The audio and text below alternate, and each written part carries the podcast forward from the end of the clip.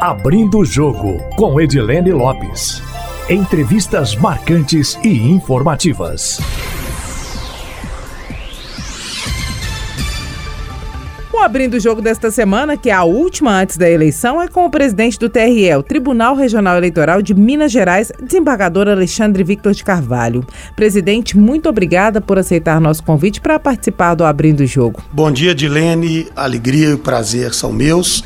Estou à disposição de você e dos ouvintes da Itatiaia. Presidente, conta um pouquinho para a gente da trajetória do senhor, como é que foi até a chegada à presidência do Tribunal Regional Eleitoral aqui de Minas Gerais. Pois não, em 1989 eu passei no concurso para promotor de justiça e fui promotor de justiça aqui em Minas até 99. 99, e, pelo quinto constitucional, fui para o Tribunal de Alçada aqui de Minas Gerais. 2005, a desembargador e em 2017 eu fui eleito para o TRE, assumi a vice-presidência em 2019 para 2020, agora 2020 a presidência e nessa nesse grande desafio que é o de fazer as, ele, as eleições nesse período de pandemia tão ruim para todos nós. Além da pandemia, essas eleições têm outras características que a, as tornam mais de diversa em relação, em comparação a outras? Eu tenho dito, Edilene, nós temos dois vírus, né? Um vírus natural, que é o coronavírus, e o vírus digital, são as fake news. Então a gente está nesse enfrentamento tanto do vírus, que é o corona, quanto é, das fake news. E, portanto, fazer uma eleição nesse ambiente de coronavírus e de fake news não é muito fácil, não. Mas estamos preparados e vamos fazer eleições seguras, eficientes, confiáveis e que protejam a saúde de todos. Quais são os principais impactos das fake news nas eleições e que tipo de fake news o senhor acredita que devam ser mais utilizadas ou já estão sendo mais utilizadas nesse processo eleitoral? As fake news que a gente mais observa são aquelas que ofendem a honra, a imagem é, dos candidatos e ofendem de modo é, mentiroso, né? Ofendem sem que isso corresponda à verdade. Então, esse tipo de fake news contamina muito o processo eleitoral porque é, o eleitor fica sem saber se aquilo é verdade, se não é verdade. Às vezes acredita, sendo que é, é não é algo que seja verdadeiro. Então, é muito ruim para a democracia, muito ruim para o processo eleitoral. É, e, portanto, temos que combater, estamos combatendo através do núcleo de enfrentamento à desinformação que criamos aqui no TRE. Pode afetar de fato o resultado das urnas? Eu creio que com o nosso trabalho do núcleo não afeta não. Pode ser que de alguma maneira, em algum caso, possa interferir, mas não assim afetar de modo que um candidato seja eleito em face de fake news e o outro não seja eleito em face de fake news contra ele. Gera algum processo na justiça eleitoral a utilização de fake news para afetar candidatos? Já tem algum processo aqui? Ou é na justiça comum? Como é que funciona isso? Se um candidato utilizar fake news para uh, atingir o adversário? Não, gera sim. Na justiça eleitoral, a gente pode ter inclusive a cassação do mandato. E na justiça penal, a gente pode ter a condenação por crime contra a honra, na própria justiça eleitoral, condenação por crime também eleitoral.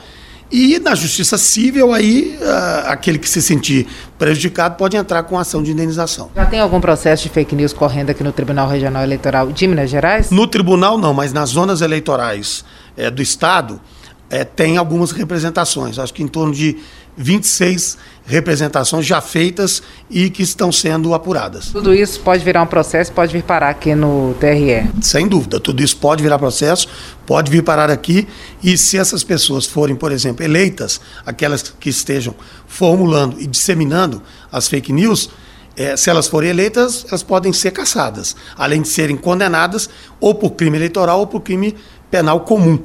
E aquelas que não forem eleitas, elas podem ser condenadas também por crime eleitoral ou por crime penal comum. A fabricação e disseminação de fake news configura que tipo de crime na legislação brasileira e na legislação, inclusive eleitoral? Na penal, crime contra a honra, calúnia, difamação e injúria. Na eleitoral, também crime contra a honra, calúnia, difamação e injúria, mas tem um, um, um artigo, que é o 323 do Código Eleitoral, que ele não tem é, é, é, nome assim, nome típico, ele não tem um nome iuris, como a gente fala, nome jurídico, mas que é como se fosse disseminar é, fake news na propaganda eleitoral para prejudicar candidato ou partido político. Essa é a primeira eleição em que se tem processos de fake news aqui em Minas Gerais ou na anterior também teve? Não, na anterior também teve. É, eu, não, eu não sei te dizer se na anterior houve já a finalização dos processos, mas na anterior teve também. Agora, presidente, como é que vai ser a condução desse processo eleitoral, principalmente no dia 15, durante a pandemia? E o senhor, quando estava discutindo a alteração da data das eleições, o posicionamento do senhor é que se mantivesse a data anterior, que se alterasse essa alteração que foi feita para o dia 15 de novembro, o senhor acha que adianta alguma coisa ou que é a mesma coisa de ter feito mês passado? Eu acho que ajuda. É, nós tivemos, a, a, Justiça Eleitoral teve o apoio de epidemiologistas, é, sanitaristas, né, infectologistas do Albert Einstein em São Paulo, Sírio-Libanês, Fiocruz, e eles é que sugeriram que houvesse essa mudança para novembro, onde a curva da, do, da Covid-19 já deveria estar descendo, como já está descendo no estado de Minas Gerais, é, algumas cidades ainda não, mas no estado como um todo, assim, regra geral está descendo. Então, eu achei que a mudança da data foi muito razoável e entendo que, inclusive, para a gente poder é, fazer com que as EPIs fossem, fossem é, é, é, adquiridas e que elas chegassem num prazo razoável para que pudéssemos é, disponibilizá-las para as sessões eleitorais. Protelar para o ano que vem poderia provocar algum outro tipo de problema, considerando o funcionamento do sistema político no Brasil, do sistema eleitoral, inclusive? Edilene, a Justiça Eleitoral ela cumpre a lei. A protelação para o ano que vem só poderia acontecer se o Congresso editasse uma emenda constitucional e muitos congressiss entenderam que nem se trataria de emenda constitucional ter-se que mexer na cláusula pétrea da Constituição. Só então uma é, é, é Assembleia Nacional Constituinte originária. E, portanto, sem que o Congresso postergasse para o próximo ano, a Justiça Eleitoral não poderia fazê-lo. Então, nós estamos seguindo exatamente a emenda 107 deste ano, que o Congresso entendeu, e aí o Congresso é soberano para isso, que deveria ser as eleições deveriam ser esse ano e elas deveriam ser realizadas em novembro. Quais são os cuidados que devem ser tomados nessa no próximo dia 15? Quais são as principais orientações para o eleitor? Tem alguém que pode ser impedido de votar por não seguir as regras do protocolo sanitário? Sim, o protocolo sanitário é o seguinte: é, na sessão só entra de máscara, é, tem que respeitar o distanciamento social. A gente sugere que o eleitor leve sua caneta e que se ele tiver frasco de álcool em gel dele, individual, que ele leve também. Ele não poderá entrar na sessão eleitoral sem máscara. Aí ele não poderá entrar. Impossível. Ele tem que entrar só de máscara. E tem que respeitar o distanciamento social. Nas filas, nós vamos ter aquelas marcações com fitas no chão. E ele tem que respeitar esse, esse distanciamento e não poderá se envolver nem dentro da sessão nem em torno dela em aglomerações. O fato de impedir com que eleitores sem máscaras entrem nas sessões pode gerar algum tipo de processo contra a justiça eleitoral, o cidadão alegar que está sendo cerceado no direito dele? Qual é a expectativa de vocês em relação a isso? Porque vai aparecer alguém sem máscara, que vai querer entrar, né? É, que pode acontecer, pode, mas a gente está absolutamente calcado em legislação e em regulamentação do TSE. Então, nós entendemos que, até em face da pandemia, em face dessa, dessa situação é, de perigo sanitário que a gente está vivendo, é, se a pessoa ingressar com alguma medida contra a justiça eleitoral, a gente acredita que a pessoa não vai ter êxito, não. E se ocorrer da pessoa insistir, tiver alguma confusão, como é que é a condução desse processo? A pessoa é levada para a delegacia, feito um boletim de ocorrência, o que, que acontece? É, se a pessoa insistir e houver turbulência, houver problemas é, lá é, na sessão, evidentemente que a polícia militar vai ser chamada, a polícia militar vai é, agir e a pessoa, conforme o que ela fizer, por exemplo, se ela agredir alguém, né, causar lesão corporal, se ela provocar dano ao patrimônio público ou ao patrimônio privado, isso tudo é crime do Código Penal. E, portanto, a pessoa vai ser levada para a delegacia e, se for crime de pequeno potencial ofensivo, vai ser é feito um chamado TCO, termo circunstanciado de ocorrência. Se for um crime mais grave, aí a pessoa pode até ficar presa, é, presa em flagrante e depois esse flagrante pode até se transformar em prisão preventiva. A biometria já estava sendo considerada obrigatória ou está sendo considerada obrigatória em quantas cidades em Minas Gerais e não vai ter, né, em função da pandemia. É o risco da digital? Todo mundo ficar ó, usando o dedinho? É, são mais de 170 cidades, salvo engano, não tenho o número certinho aqui não, é, que, em que a biometria já é obrigatória no nosso estado. Mas esse ano não vai ser obrigatória, porque seria mais um vetor de contaminação e a gente, é, a Justiça Eleitoral entendeu que deveria abolir, extinguir esse vetor de contaminação e aí as pessoas vão se identificar pelo seu título eleitoral ou pelo seu documento de identidade oficial. Quem tiver diagnóstico ou suspeita de coronavírus não deve comparecer para votação, né, presidente? Não, quem tiver suspeita com sintomas que deem uma suspeita de coronavírus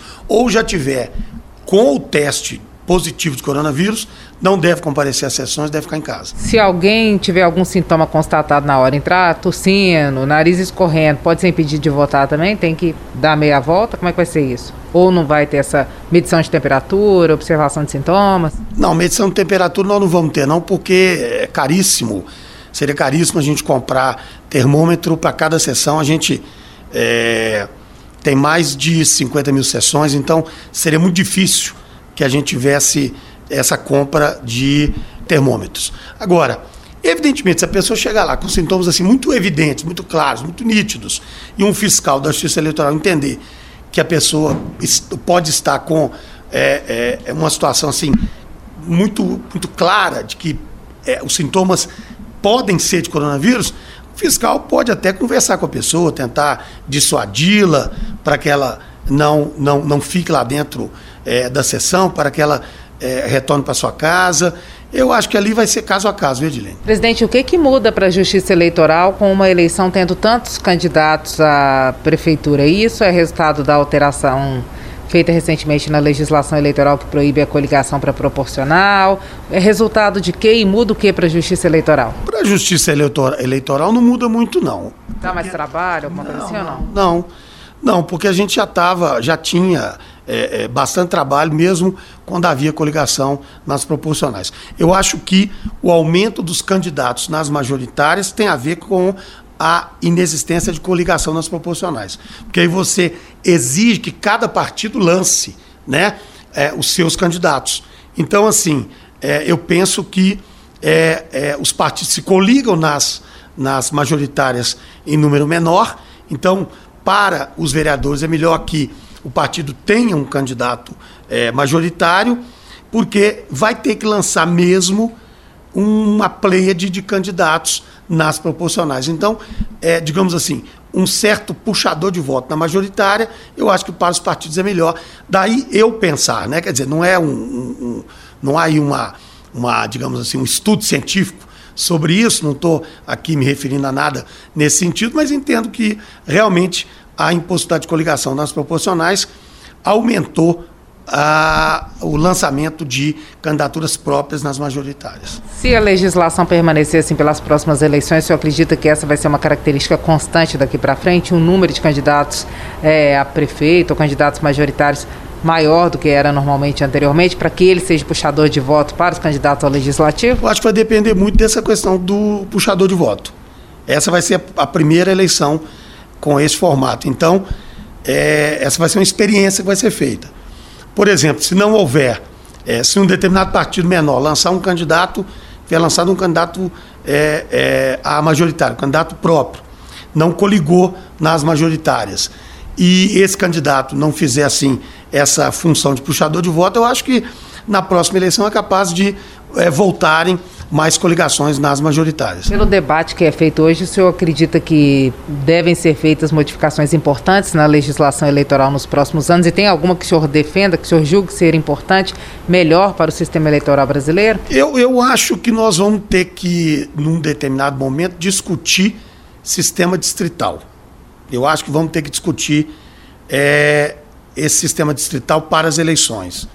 É, eu penso que à frente é, essa ideia do sistema distrital, seja ele puro, seja ele misto, ele vai acabar sendo algo a ser discutido Não sei se vai ser implementado, mas pelo menos discutido vai ter que ser, porque essa eleição é muito generalizada, ela vai, num determinado momento, ser objeto de, de debate, como já está sendo no Congresso Nacional. Então, se, é, se eu puder falar de um tópico, de um ponto que eu acho que haverá discussão nos próximos anos, tanto para as eleições federais e estaduais quanto para as municipais, é o sistema distrital. Que tipo de distorção o sistema atual provoca nesse ponto, nesse sentido? O que, que mudaria com o voto distrital? O que, que é o voto distrital para que o público amplo da Itatiaia é, entenda o que o senhor está falando, de forma geral? Tá, o voto distrital é quando você se candidata para um determinado local, como, como,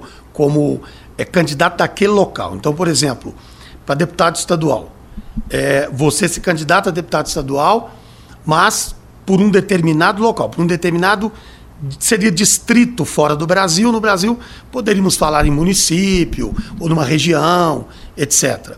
Então, assim, você não, não vai poder obter votos no estado inteiro aquele, aquele local em que você se candidatar por ele, é ali que você vai ser o representante. Eu acho que a ideia é de você, ao invés de ter votos é, é, é absolutamente ali é, no estado todo e meio que perdidos é, em, em, determinados municípios, que você concentre seus votos num determinado local, município ou região, e seja realmente o representante daquele local. Porque, por exemplo, se você tem, no caso do deputado estadual, estou aqui só dando um exemplo, se você se candidata a deputado estadual num estado como Minas Gerais, e você tem seus votos maiores concentrados na região sul, mas você tem voto lá na região norte, quantos votos você teve na região norte? É, 2%, 3%, 4% dos seus votos que te elegeram deputado? Será que você, para a região norte, daria é, seria o representante mesmo e daria toda a atenção como você vai dar para a região sul. Então a ideia do sistema distrital é a ideia de cada local, cada distrito, no nosso caso brasileiro, cada município, cada região, poderiam ser mais municípios, mais regiões, a gente tem que examinar isso, teria que haver um estudo melhor, mas que esse local tivesse os seus representantes. O representante que é, é, seria aquela pessoa que zelaria por aquele local. É como se fosse mais ou menos hoje o caso do vereador no município. Mas no município grande como Belo Horizonte, por exemplo, você poderia ter um vereadores concorrendo como representantes de venda nova, vereadores concorrendo como representantes do Barreiro. Esse seria mais ou menos o sistema distrital. O senhor acha que pela o momento atual desse debate, há a possibilidade daqui a quatro anos, por exemplo, essa alteração já ter ocorrido, ou você acha que é uma discussão que leva mais tempo, pelo andar da carruagem? Eu acho que é uma discussão que leva mais tempo, eu acho que é uma discussão que vai amadurecer. Haverá algum momento em que ela será uma discussão, será um debate a ser feito. Há vários projetos no Congresso Nacional, sejam é, na Câmara, sejam no Senado, sobre é, a discussão desse sistema distrital, acho que num determinado momento haverá discussão sobre isso, mas não creio que seja ah, assim num período tão curto. Como é que o senhor avalia a quantidade de partidos que hoje o Brasil tem? Pluripartidarismo brasileiro, com muitos partidos, talvez seja o, o país do mundo com o maior número de partidos, se eu não estou enganada, são mais de 70. Isso provoca algum tipo de distorção também? Qual é a avaliação do senhor em relação a esse ponto específico? Eu penso que nós vamos chegar num determinado momento até a tal da cláusula de barreira. Ou seja, é, eu acho que devem ser, deve ser permitida a criação de partidos políticos. É, isso faz parte da nossa liberdade de associação que a Constituição Federal nos, nos, nos confere. Mas eu penso que os partidos têm que ter um rendimento eles têm que ser, eles têm que ter uma determinada, é, um determinado rendimento eleitoral que os leve a, a continuarem a existir. Então, é, qual será esse rendimento? Aí o sistema vai dizer, é, a legislação vai dizer se quantas cadeiras, por exemplo, no Congresso Nacional, quantas cadeiras é, em determinada Assembleia Legislativa, quantas cadeiras em determinado é, município, mas o fato é que é preciso que se imponha uma determinada cláusula de barreira, porque senão nós vamos ter sempre uma quantidade imensa de partidos e, e, e partidos que, é, não atingindo determinado rendimento eleitoral, é, ficam aí até é, muitos, muitos deles a existirem sem que haja uma função essencial no sistema eleitoral para aquele partido. Então ele, ele existe, ele recebe o fundo partidário, mas ele não tem um rendimento eleitoral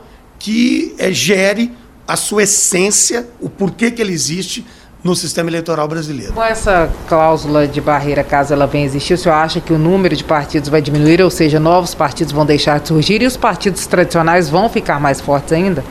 Ou seja, os menores terão menos chances de chegar ao sistema? Eu penso que depende. Eu acho que os partidos maiores, que têm mais estrutura, né, eles realmente tendem, com a cláusula de barreira, a é, continuar a existir fortes como são. Os partidos medianos, penso que podem até ficar mais fortes. Agora, os partidos pequenos dependerá muito aí de como esses partidos chegam no eleitorado, né?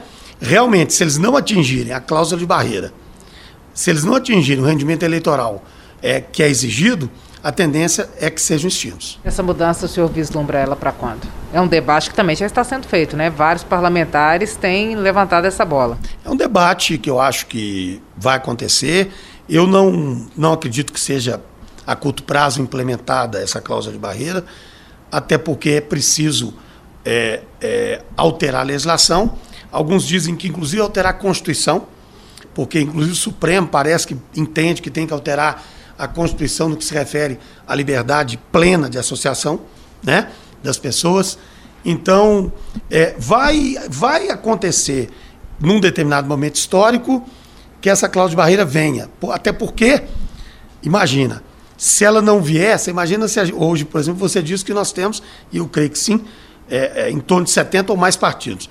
Imagina se a gente, é, por exemplo, romper a barreira dos 100 partidos até a, a, a, a estrutura é, eleitoral pode ficar comprometida no sentido de como vamos é, é, atuar, seja a partir do Congresso, incluindo a justiça eleitoral, com essa quantidade imensa de partidos. Presidente, aproveitando que nós falamos de um ponto que é uma particularidade do Brasil, nós estamos agora acompanhando as eleições nos Estados Unidos. É, eu queria que o senhor explicasse as principais diferenças entre o sistema, grosso modo, o sistema eleitoral brasileiro e nos Estados Unidos e por que que lá a conta é feita, não o sistema lá é majoritário como o nosso, mas a conta é feita não pelo número de votos da população e sim pelo número de delegados dos estados. Qual que foi a tentativa dos Estados Unidos em estruturar o sistema assim? O Edilene, é, é muito simples, eu vou começar pela simplicidade da diferença.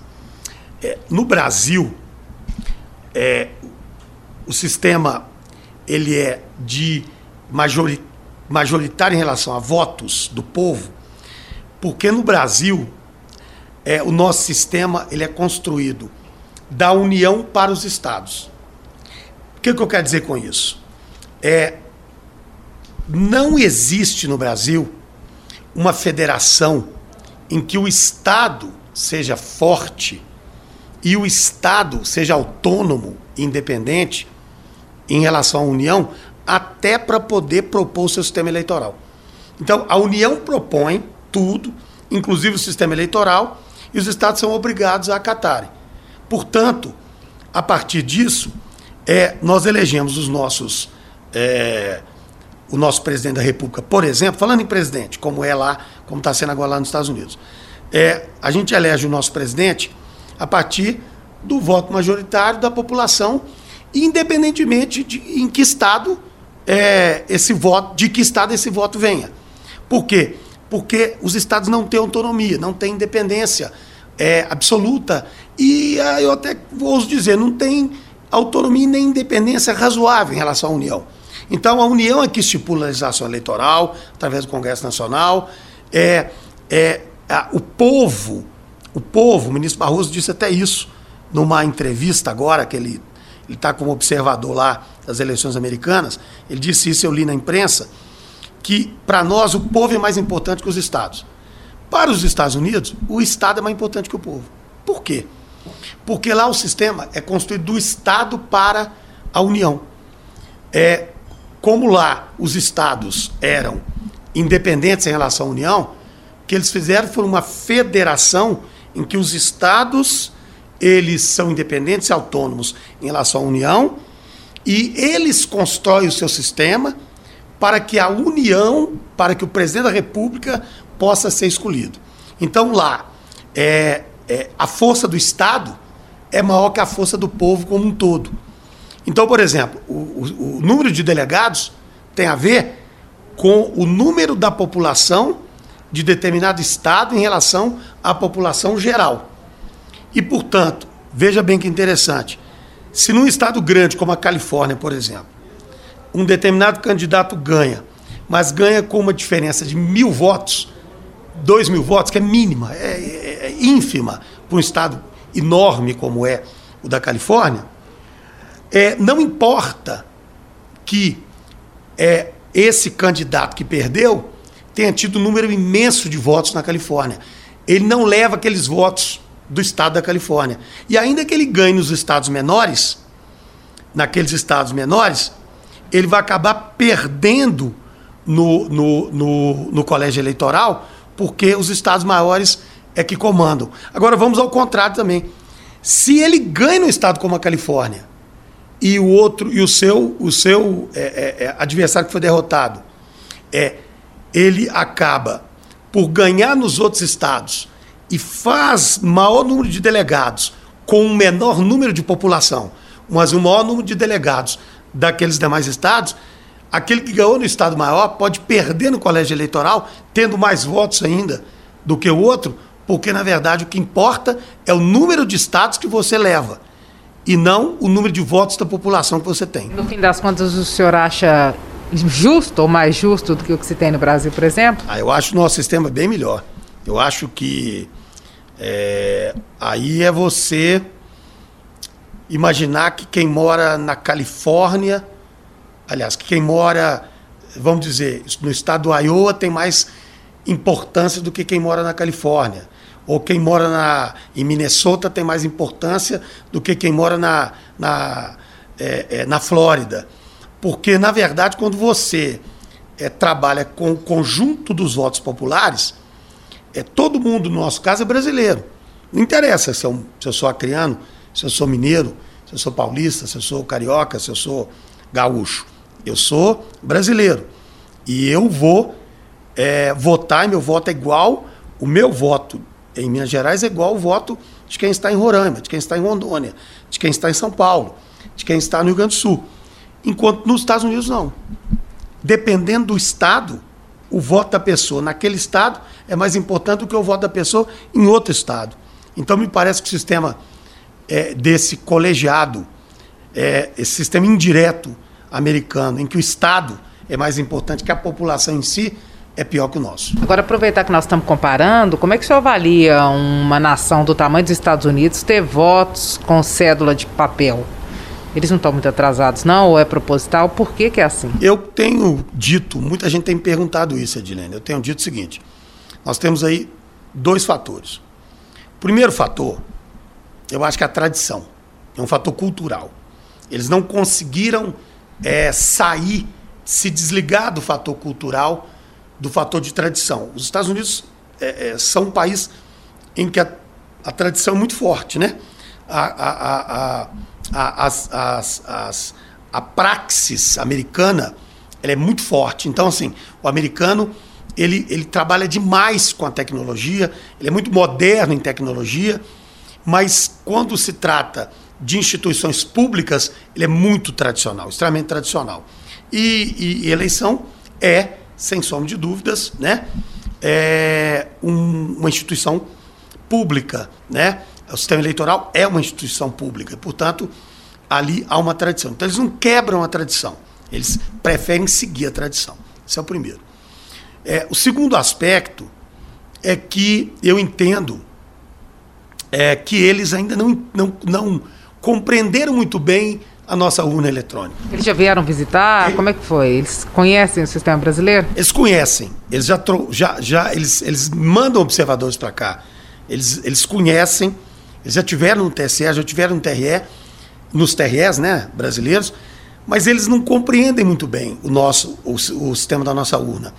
A gente tem que dizer que a nossa urna, ela é inviolável, ela é confiável, porque a nossa urna não é ligada à internet. A nossa urna não é plugada na rede social.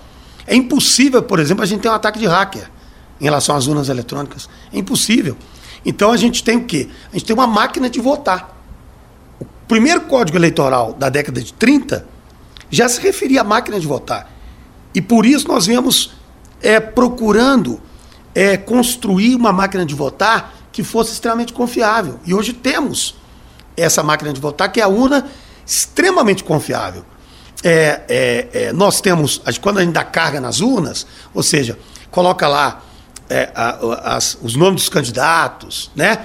A, a prefeito, a vice-prefeita, vereador, a gente coloca é, é, toda aquela tecnologia que permite, inclusive, a apuração dos votos, a, a, a impressão dos boletins, tudo aquilo é, é, é inviolável e não pode ser violado, por exemplo, de, for, de, de fora para dentro.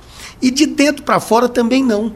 Por que também não? Porque tem uma fiscalização imensa isso. Além de uma fiscalização grande do, da justiça eleitoral, tem fiscalização dos partidos políticos, tem fiscalização da sociedade civil organizada. Então, nosso sistema é extremamente confiável, extremamente é, é, inviolável.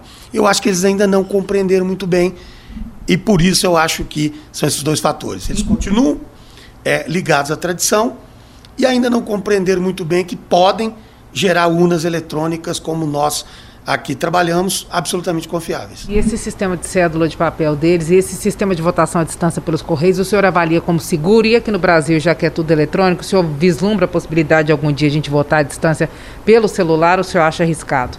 pode ser equiparada à votação à distância pelo correio nos Estados Unidos, por exemplo, é totalmente diferente? Olha, votação pela cédula de papel, eu acho que para nós já ficou no passado, já ficou lá no século XIX, é, século XX, né? até a década de 90, século XX, século XIX.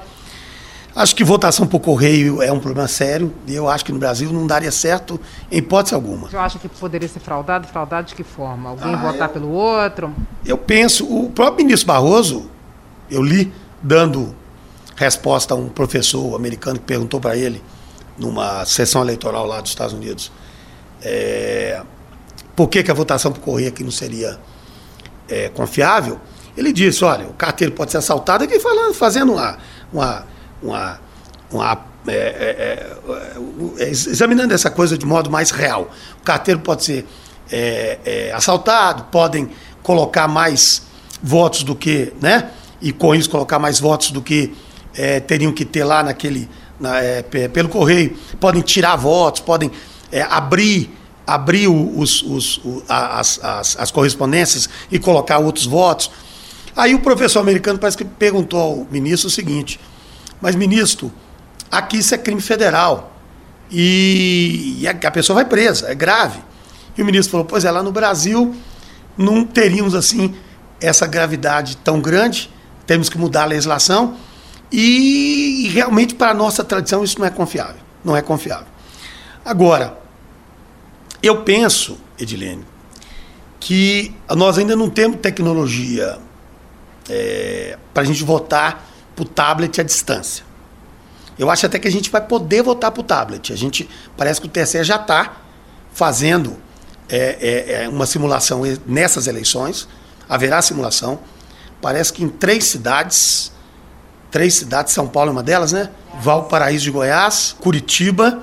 Então nós já estamos fazendo uma simulação, mas as pessoas terão que estar nas sessões eleitorais, porque o voto é secreto entre nós.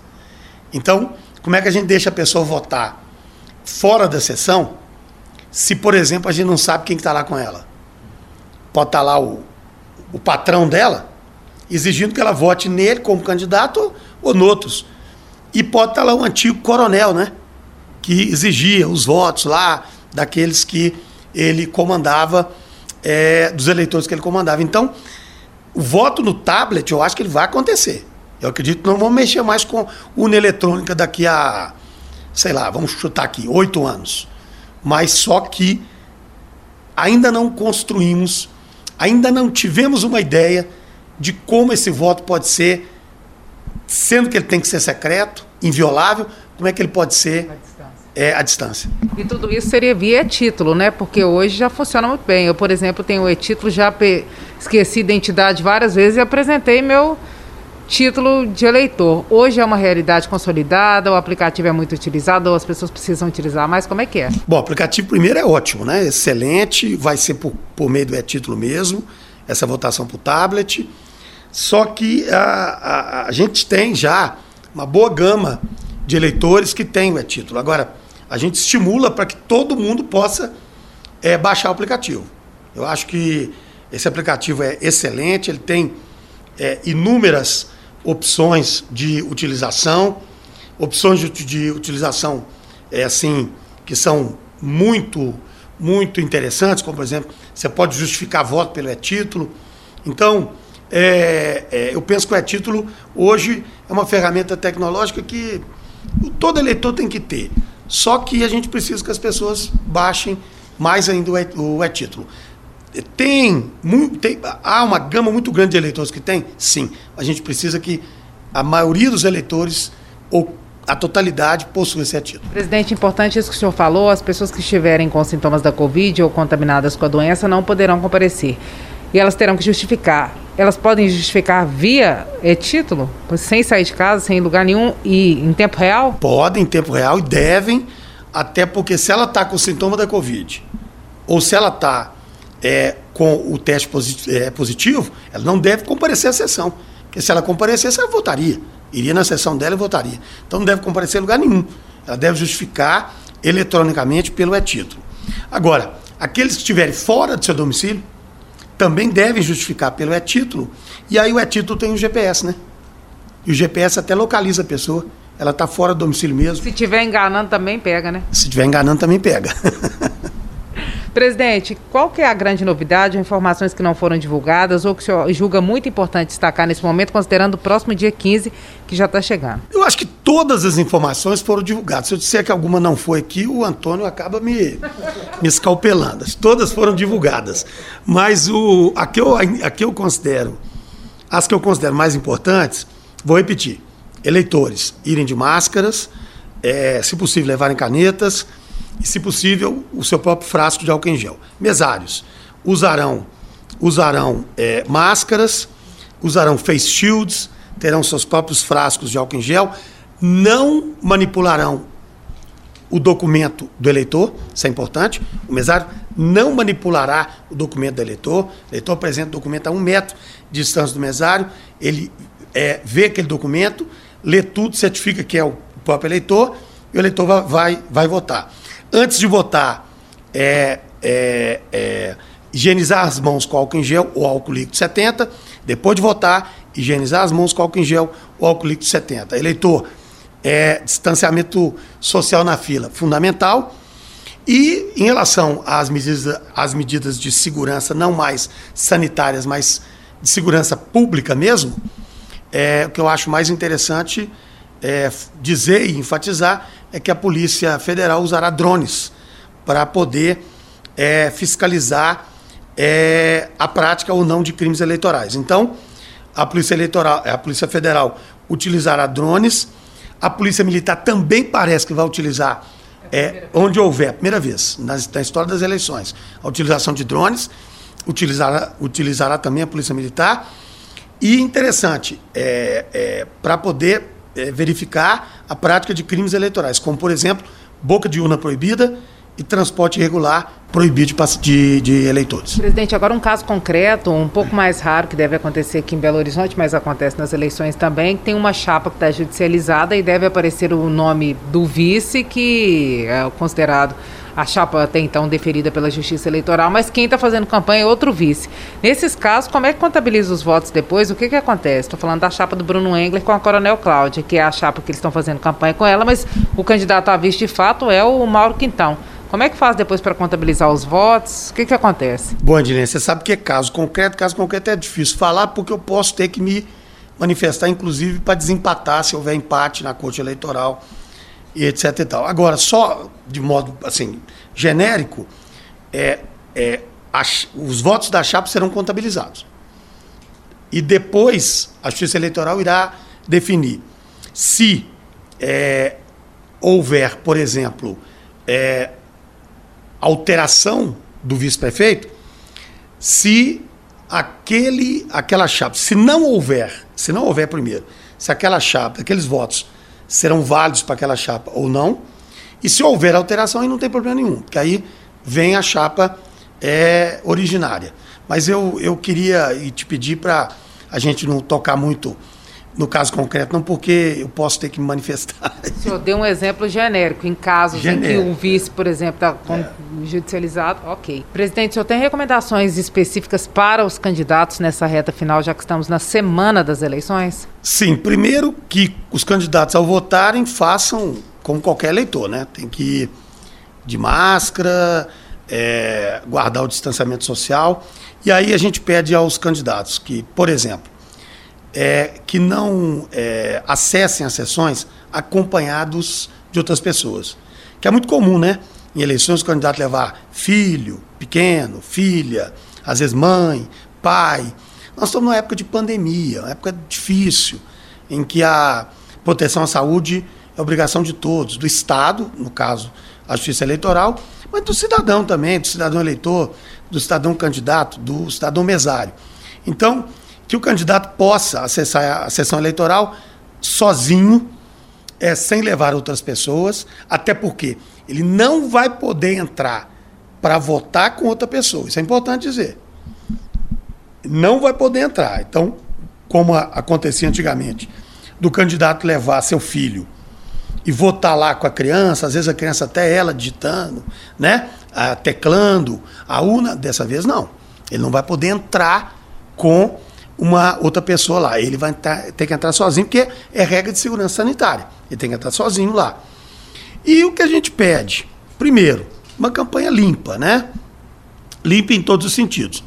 Limpa no sentido digital, sem fake news. Limpa no sentido físico, sem sujar as ruas com aqueles santinhos, é, sem que o candidato possa é, gerar aglomerações em torno das sessões eleitorais. Ou seja, faz uma campanha consciente, faz uma campanha em que ele dê exemplo ao eleitor, dê exemplo ao cidadão, ele seja um exemplo para que as pessoas possam é, seguir a sua conduta, o seu comportamento. Então, em relação aos candidatos, é isso.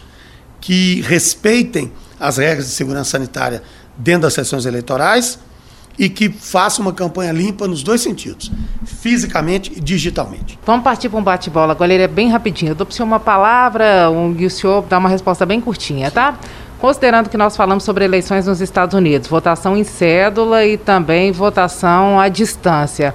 Donald Trump pedia revisão de votos durante o processo eleitoral. O senhor acha que é pirraça de menino pequeno ou ele está certo porque não é seguro? Ah, eu não entendo muito bem essa questão da justiça eleitoral brasileira é, aliás, perdão, americana, mas eu entendo que se ele tem direito legal de pedir, ele está dentro do seu direito. Agora, se ele não tem o direito legal, aí eu entendo que é mais o que a gente chama de jus esperneandi, né? Candidatura avulsa. Candidatura avulsa, eu entendo que ela não deve ser permitida mesmo, porque é, aqui no Brasil a gente deve sempre dar atenção aos programas das associações partidárias. Aqui no Brasil, a gente tem liberdade de associação. Uma candidatura avulsa, ela, ela, ela, ela, é, é, ela acaba por tornar mais importante a personalidade do que ideias que um grupo de pessoas tenha. Então, por isso é que sou contra a candidatura avulsa. Você acha que poderia virar uma bagunça, por exemplo, uma Câmara Federal com 577 representantes, cada um por si, não organizado por partidos, por exemplo? Sim, esse, esse, é, um, esse é um grande problema, porque é, eu acho até que não chegaríamos a isso, né? Mas a candidatura avulsa ela tem um culto à personalidade que a gente não deveria propiciar que tivesse. Então, esse culto à personalidade, a gente precisa afastar.